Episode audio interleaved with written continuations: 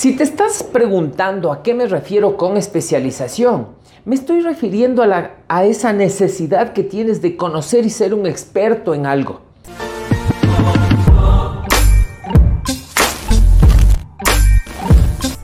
Hay algunos elementos que incluyen esta especialización, permíteme mencionarlos.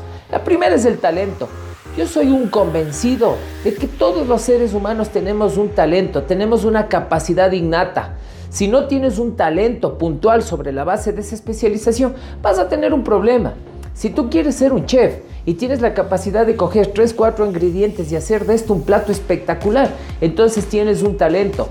Pero si a pesar de que utilizas los mejores ingredientes no eres capaz bajo ninguna circunstancia de hacer algo espectacular, no tienes talento y por más que te esfuerces por ser un buen chef, simplemente no lo vas a lograr.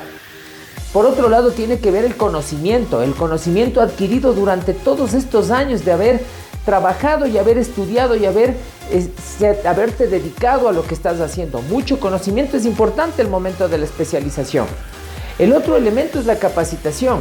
Eres de esas personas que decidió seguir una carrera y nunca más siguió un curso de capacitación, un seminario, un alcance adicional sobre lo que conoció. Entonces tienes un problema, fíjate, porque te vas a ver estancado. El siguiente elemento es la innovación.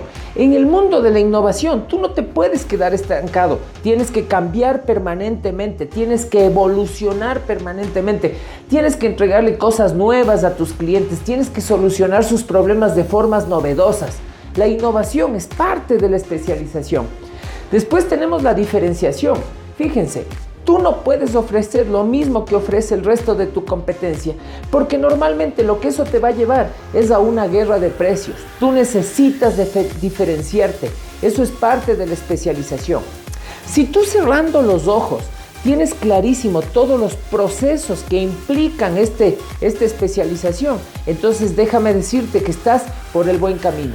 Pero si a pesar de que estudiaste algo, de que tienes talento en algo, cierras los ojos y no tienes claro cuáles son los procesos para lo que quieres hacer, entonces te invito para que sigas un curso de procesos y tengas esa capacidad de entender cuáles son los procesos.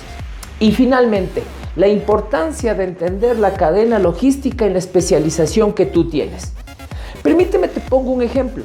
En mi caso, yo creo que tengo un talento y mucha gente me ha dicho y ha confirmado que tengo un talento al momento de enseñar. Tengo mucho conocimiento adquirido que me permite de alguna manera trasladar este conocimiento, conocimiento sobre educación.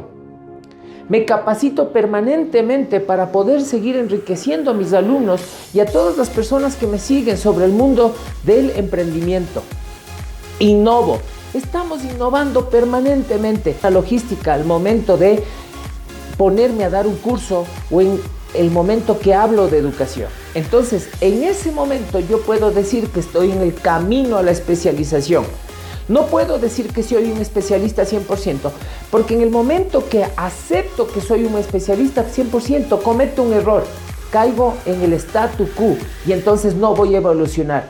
Por lo tanto, yo lo primero que les digo es que si bien creo ser un especialista, no soy un especialista porque eso me obliga a mí estar permanentemente evolucionando, adquiriendo conocimiento, capacitándome, innovando, diferenciándome, mejorando los procesos, estructurando mejor la cadena logística y sobre todo explotando mucho más mi talento.